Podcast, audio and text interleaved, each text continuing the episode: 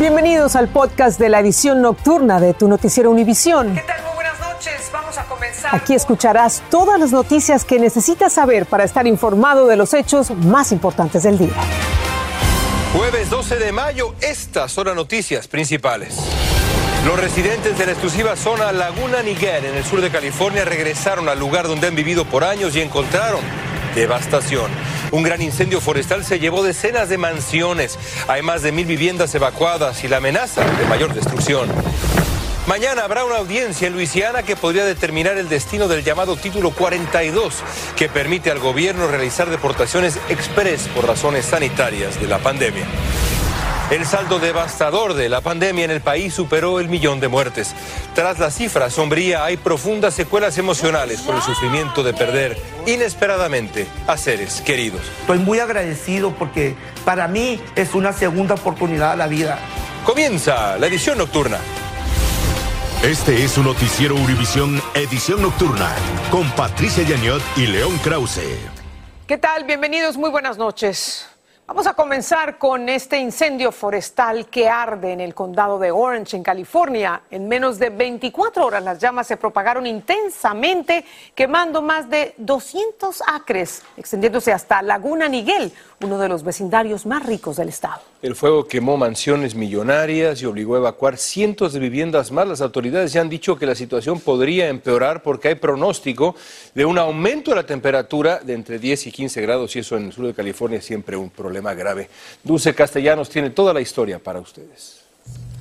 El incendio Coastal en Laguna Niguel, California, ha dejado devastación y destrucción en este exclusivo vecindario. 20 casas quedaron completamente destruidas y 11 resultaron dañadas.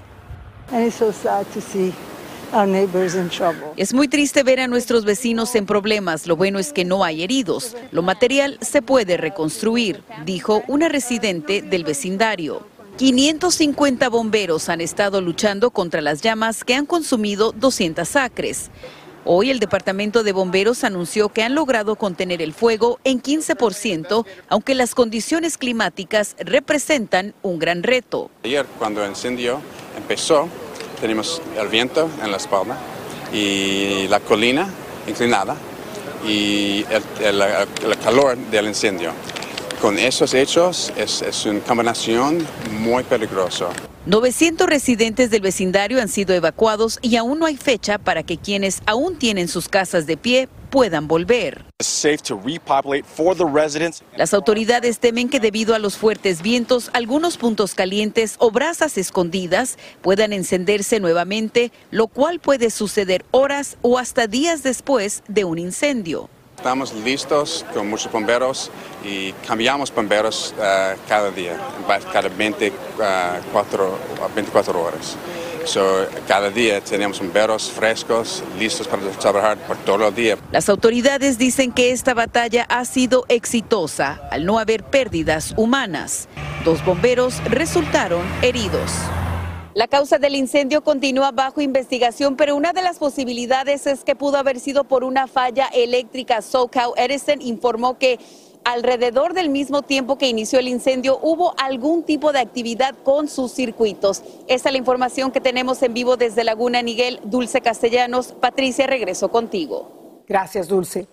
Y ya es oficial, el país alcanzó la dramática cifra de un millón de muertos por la epidemia de coronavirus. Entre las minorías, los hispanos son los que más han sido afectados con la pérdida de sus seres queridos. La pandemia dejó una secuela de huérfanos, traumas psicológicos y familias enteras en dificultades económicas. Desde Chicago, David Palomino nos tiene algunos testimonios de sobrevivientes y familiares de las víctimas. El trágico conteo de muertes por COVID-19 en Estados Unidos ha alcanzado una dolorosa cifra. Hoy, oficialmente más de un millón de personas han muerto debido al virus. Ay, Dios mío, esta es una pérdida demasiado grande. En California, la señora Heidi Revolorio perdió a su esposo. Fue la muerte de mi vida y lo extraño demasiado. El señor Luis Fuentes fue de las primeras víctimas del virus cuando no se permitía el acompañamiento de familiares en los hospitales durante esos últimos instantes de vida. Y eso es lo que a mí me tiene triste tal vez. ¿Por qué? Porque no puedo estar con él no lo pude ver cómo falleció, cómo él estuvo. Entonces todo eso nos, nos vino a dañar mucho a nosotros como familia. Así hay más de un millón de familias en Estados Unidos a las que el COVID-19 les arrebató a su ser querido. Edgar Espinosa en Chicago estuvo 116 días en coma y milagrosamente despertó. Mi vida ha cambiado para siempre. Tengo esperanzas y le pido a Dios, con el apoyo de mi familia, de mi esposa, poder seguir adelante. El virus ha dejado graves daños en sus pulmones que afectan sus actividades cotidianas. No poder abrir ni siquiera una botella de agua o ir al baño tú solo o bañarte. Pero también dice que el COVID le ha dado valiosas enseñanzas de vida. Disfrutar la vida y, y dar gracias por lo que tenemos. De acuerdo a la Organización Mundial de la Salud, se estima que a la fecha cerca de 15 millones de personas en todo el mundo han muerto por la pandemia del COVID-19. En Chicago, David Palomino, Univisión.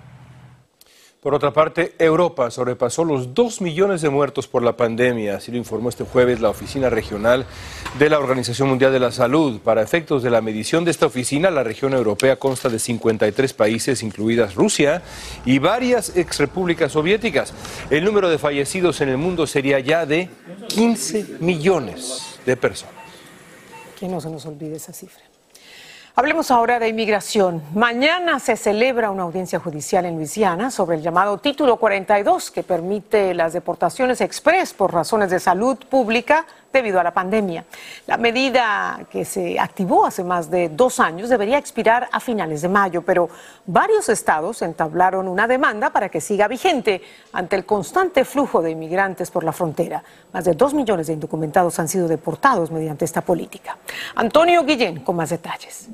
Muchas gracias, Patricia. Efectivamente, y hablando precisamente de esos estados que están demandando al gobierno federal, uno es precisamente el estado de Texas, que me encuentro yo a, a un lado precisamente, yo estoy en Piedras Negras, Eagle Pass, Texas se encuentra al otro lado. Es precisamente la importancia que tiene esto, es precisamente dos cosas. El número de inmigrantes que está pasando a Estados Unidos todos los días, una cifra media de cuando menos 6 mil personas diarias, se señala que si el juez decide levantar el artículo 42, que es lo que quieren prevenir cuando menos 21 estados republicanos, esa cifra ascendería de 6 mil a cerca de 18 mil personas al día cruzando la frontera de los Estados Unidos. Y esto, dice el gobernador del estado de Texas, va a ser a cargar, va a ser una carga para el estado de Texas porque en la medida que entren más personas, en esa misma medida supuestamente el Estado de Texas va a tener que pagar por servicios humanitarios y servicios sociales que supuestamente se le van a tener que dar a todas estas personas que van a pasar. Por lo tanto, si el juez levanta o mantiene el artículo 42, de igual manera va a afectar a miles y miles de migrantes que en este momento están prácticamente entregándose a las autoridades para empezar a ser procesados bajo supuestas alegaciones de asilo político. Si el artículo 42 se mantiene, entonces no se van a poder quedar estas personas como le están haciendo en estos momentos. Reportando desde Piedras Negras, Coahuila, México, yo soy Antonio Guillén. Regreso con ustedes. Vamos a ver qué pasa. Gracias por ese informe. Y por tercer año consecutivo, Chicago fue nombrada la ciudad más corrupta del país, según el informe anual de la Universidad de Illinois. El reporte analizó las estadísticas de corrupción pública de 2020 del Departamento de Justicia. Uno de los autores del análisis calificó de asombrosa la cantidad de funcionarios electos y líderes empresariales eh, implicados y acusados o condenados. Las cámaras no mienten. Los fiscales estatales han acusado a tres ex policías estatales de Luisiana de golpear a un automovilista afroamericano, levantándolo por el cabello, jactándose de que la paliza le daría pesadillas durante mucho tiempo. Vean nada más esto. Y todo queda captado por las cámaras corporales de los agentes que ahora enfrentan cargos por uso excesivo de la fuerza. Y además de la violencia y las ratas en las calles, Nueva York enfrenta una ola de asaltos a diferentes negocios. En lo que va de este año, los asaltos a estos comercios aumentaron un 44% comparado con el mismo periodo del año pasado. La joyería de una empresaria hispana fue víctima de violentos delincuentes que están en la mira de la policía. Peggy Carranza nos cuenta más. Así, en segundos, unos sospechosos destrozaron la vitrina de la joyería de la peruana Elder Amoros, llevándose 131 mil dólares en prendas, según la policía. Todo cuando su hija trabajaba en el lugar. Está traumada, tiene miedo abrir y cerrar sola la tienda. Y yo pienso que muchos comerciantes tienen miedo por su vida cuando abren el negocio, cuando cierran el negocio. Ocurrió un viernes en la tarde en el Bronx lo que a Moros dice ser un patrón porque otras joyerías han sido robadas de forma similar. Teníamos mucho 14 quilates, mercadería, la, la que más llama la atención, cosas gruesas, y son lo que más se llevaron. Otros comerciantes que denuncian una ola de robos son los bodegueros. Recientemente uno de ellos fue golpeado con una botella y casi ahorcado por un sospechoso que se llevó miles de dólares, según la policía. Cuando los políticos empiezan a hablar de que la cosa está pero no está tan mala, no. Vayan a los lugares de bajos recursos para que ustedes vean cómo está fuera de control. Hoy, el alcalde de la ciudad de Nueva York dijo estar haciendo su trabajo, arrestando a delincuentes, pero dice necesitar que legisladores también hagan el suyo. Empiecen a sentenciar a estos delincuentes y modifiquen esas partes de las leyes que permiten que regresen a las calles, dijo Eric Adams. Adams también le está pidiendo al gobierno federal que revoque la licencia de uno de los principales fabricantes de armas fantasmas, porque según él están contribuyendo con esta violencia. En la ciudad de Nueva York, Peggy Carranza, Univisión. Al menos 11 personas murieron hoy y otras 31 fueron rescatadas después de que una embarcación se volcara frente a las costas de Puerto Rico. La operación de rescate a unos 18 kilómetros al norte de la isla de Desecheo sigue adelante con helicópteros y buques patrulla. Las personas rescatadas son de Haití y de República Dominicana. Se sospecha que la embarcación transportaba migrantes irregulares.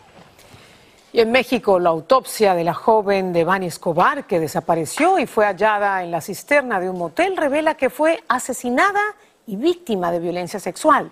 Esto según el dictamen forense solicitado por la familia al que ha tenido acceso el diario El País. Vamos en vivo con Sandra Argüelles con los detalles de este caso emblemático de las desapariciones y asesinatos de mujeres en México. Sandra, un dictamen forense muy distinto al que maneja la Fiscalía.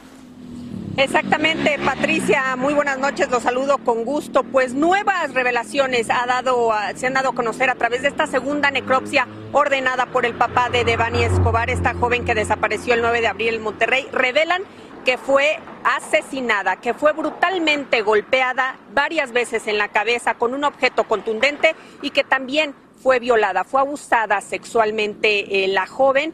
Y bueno, pues este, eh, esta nueva, nueva necropsia se suma a lo ya eh, establecido por la Fiscalía y deja, cae el, el el reporte de la fiscalía donde se había determinado que Devani había sufrido un accidente, que había caído a la cisterna y había muerto por un golpe. Pero si me permites, vamos a escuchar al papá de Devani, a Mario eh, Escobar, quien es quien hace unos momentos subió unos videos a sus redes sociales y es esto lo que dice. Quiero dar a conocer que es una pena enorme. Me siento muy ofendido. Yo con todo el cuidado y el debido respeto al proceso de mi hija Devani Susana, la cual me confirma y me sigue confirmando que la mataron, la cual me confirma que la Fiscalía del Estado de Nuevo León está metida en esto. Ahorita ya se filtró por parte de la Fiscalía de Nuevo León esta segunda necropsia que yo les confié para su, para su estudio. Recordemos que bueno, esta segunda necropsia fue pedida por el papá porque no estaba de acuerdo pues con este dictamen de la fiscalía donde decía que su hija pues había caído, caído a la cisterna y ahí había sido cuando había muerto. Esta necropsia revela que Devani fue eh, metida a la cisterna después, después de haber muerto y bueno, los papás nuevamente exigen justicia y le piden a las autoridades de Nuevo León pues una investigación realmente profunda y que dé con los responsables ante bueno pues estas, estas revelaciones que les ha dado esta necropsia que ellos mismos ordenaron, Patricia. ¿Y ahora qué va a pasar entonces con esta nueva autopsia, con este nuevo reporte? Lo que va a pasar, Patricia, es que esto se va a homologar al reporte que ya tenía la Fiscalía de Nuevo León. Esto, bueno, se va a hacer para eh, hacer un solo reporte, una sola, un solo resultado de esta investigación. Y déjame comentarte algo muy importante. El día de mañana el presidente Andrés Manuel López Obrador estará de gira de trabajo precisamente allá en Nuevo León y será bueno cuando los padres de Devani aprovechen para reunirse con él en esta, bueno, ya tan solicitada reunión que habían pedido con, con el presidente para pedirles que agilicen esta investigación y ya escuchábamos al papá de Devani muy molesto porque, bueno, esto tira y echa por la borda el reporte de la fiscalía y le pedirán que ahora sí pues el delito pues pase a ser un feminicidio y se dé, se busque a los responsables de su hija. Nosotros vamos a estar muy al pendientes de esta información y de lo que surja el día de mañana con la reunión con el presidente para, para pues informarlo. Patricia. Gracias, Sandra. Esperemos que haya avances. León. Una verdadera tragedia. Vamos al otro lado del mundo ahora. Líderes de Finlandia dijeron que solicitarán rápidamente el ingreso del país a la OTAN. Rusia reaccionó amenazando con tomar represalias de carácter técnico-militar y de otro tipo para contrarrestar las nuevas supuestas amenazas a su seguridad nacional. De los 27 miembros de la Unión Europea, Finlandia tiene la frontera más larga con Rusia. Expresó su deseo de adhesión a la OTAN precisamente pues sí ante el temor de que Rusia pretende invadirla como lo ha hecho con tanta crueldad con Ucrania. Pablo Gato tiene más detalles. Las declaraciones de Moscú provocaron un escalofrío en toda Europa ante la posibilidad de que la guerra en Ucrania se expanda a otros países. Rusia dijo que se verá obligada a tomar medidas militares de represalia si Finlandia entra en la OTAN. Finlandia expresó su deseo de unirse a la alianza militar occidental. Rusia afirma que invadió Ucrania ante una potencial entrada de ese país a la OTAN. Un desafiante presidente de Finlandia dijo que si entran en la OTAN es culpa de Putin por invadir Ucrania. Dos terceras partes de Finlandia quieren unirse a la Alianza Atlántica. Una elección excelente, porque necesitamos protección ante Rusia, dice este finés. La unión de Finlandia significaría que la OTAN duplica sus fronteras directas con Rusia, algo que Moscú siempre ha dicho es inaceptable. Finlandia tiene 800 millas de frontera con Rusia, pero apenas 5 millones de habitantes. La OTAN aceleraría la entrada de Finlandia. La gran pregunta es qué hará Rusia, un país con más de 6.000 armas nucleares. En Washington, Pablo Gato, Univisión. Vamos a la pausa al regresar. Autoridades cubanas suspenden las labores de rescate en el hotel Saratoga que colapsó tras una explosión. Y la Corte Constitucional de Colombia aprueba el suicidio asistido. Ya volvemos. Estás escuchando el podcast de tu noticiero Univisión. Gracias por escuchar. Las autoridades en Cuba anunciaron el fin de las tareas de rescate en el Hotel Saratoga de La Habana, que sufrió el pasado viernes una explosión en la que murieron al menos 45 personas. El último reporte del Ministerio de Salud mantenía en 98 la cifra de heridos. El accidente por un escape de gas provocó graves daños al edificio y afectó las estructuras de 17 construcciones colindantes. Mientras tanto, en Colombia, la Corte Constitucional aprobó el suicidio médicamente asistido. Así, el país se posiciona como uno de los más avanzados en esta materia tan polémica en América Latina, al ya contar con otros mecanismos como la eutanasia para pacientes cuya enfermedad no esté en fase terminal. Además, no incurrirá en un delito quien ayude a practicar un suicidio si es realizado por un médico, el paciente de su consentimiento y el paciente padece un intenso sufrimiento físico o psicológico allá en Colombia. Y en otra historia que se repite con frecuencia, socorristas españoles rescataron a 318 inmigrantes que viajaban en tres precarias embarcaciones. En la más grande iban 125 personas, la mayoría inmigrantes marroquíes y subsaharianos. El operativo se realizó cerca de las Islas Canarias y Lanzarote. Entre enero y abril, más de 10.000 inmigrantes han llegado ilegalmente a España. Y suspenden de forma temporal los premios del Mega Millions de la lotería. Le decimos por qué al volver. Estás escuchando el podcast de tu noticiero Univisión. Gracias por escuchar. Bueno, hay suspenso y una gran equivocación que cometió el conductor de la lotería del Mega Millions luego de decir el número equivocado durante el sorteo de este martes, por lo que los pagos de los premios han quedado suspendidos de manera temporal. De acuerdo con los funcionarios de la lotería, el señor John Crow llamó erróneamente a la, pues a la Mega Ball, la clave, la dorada, como un 6, cuando en realidad era, ahí está clarísimo, un 9, ahí está la rayita. El premio mayor fue de 86 millones con una opción en efectivo de 49 millones. Se le ha pedido a los jugadores que conserven sus boletos hasta que se resuelva el problema. Eso es clarísimo por la rayita que un 9. Menos mal que hay video para que vean la prueba. Gracias, buenas noches.